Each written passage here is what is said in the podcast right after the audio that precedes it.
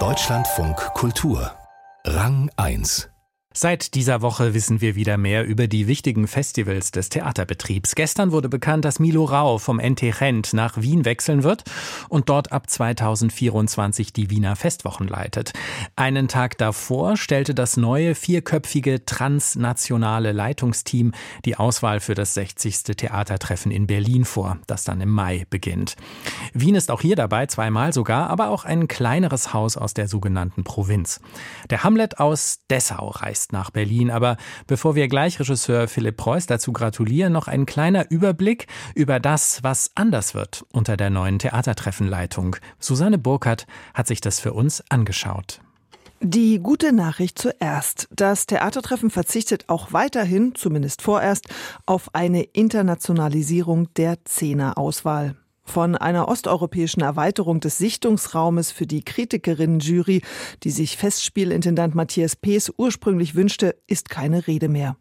Internationaler sind jetzt dafür nicht nur das Theatertreffen Leitungsteam mit Herkünften aus Polen, der Ukraine und Deutschland, sondern auch das neue Rahmenprogramm. Das besteht aus zehn Treffen, also zehn Diskursformaten, wie Mitleiterin Martha Hewelt erklärt. Die zehn Treffen sollen die zehn bemerkenswerten Inszenierungen umrahmen, umgarnen und umarmen. Die ersten fünf Treffen stellen wir Ihnen nun vor in polnischer Sprache.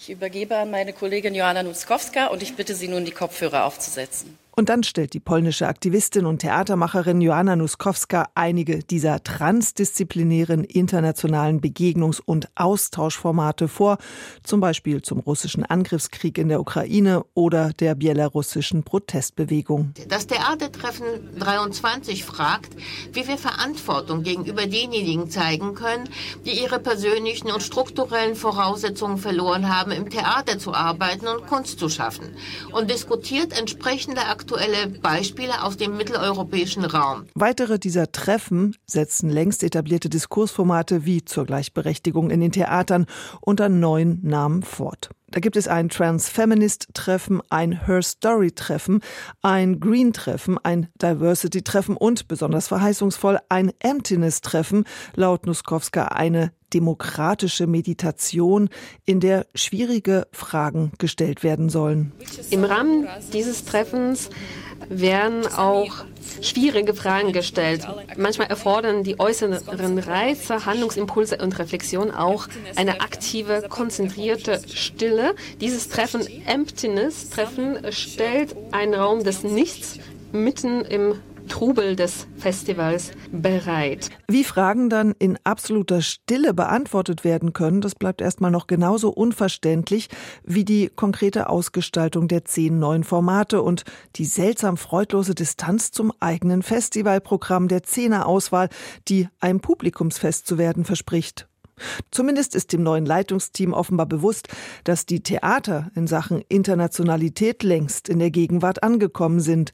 Festspielintendant Matthias Pees. Ich glaube, dass das Theater selbst in den letzten 20 Jahren erheblich vorgemacht hat, wie Sprachbarrieren überwunden werden können, mit welchen unterschiedlichen Mitteln, ob es sich um Moderationen und Mediationen zum Teil von Schauspielerinnen und Schauspielern auf der Bühne handelt, ob es Unterübertitel sind, Simultanübersetzungen, Vermittlung oder auch mal das Aushalten von etwas, was man nicht versteht.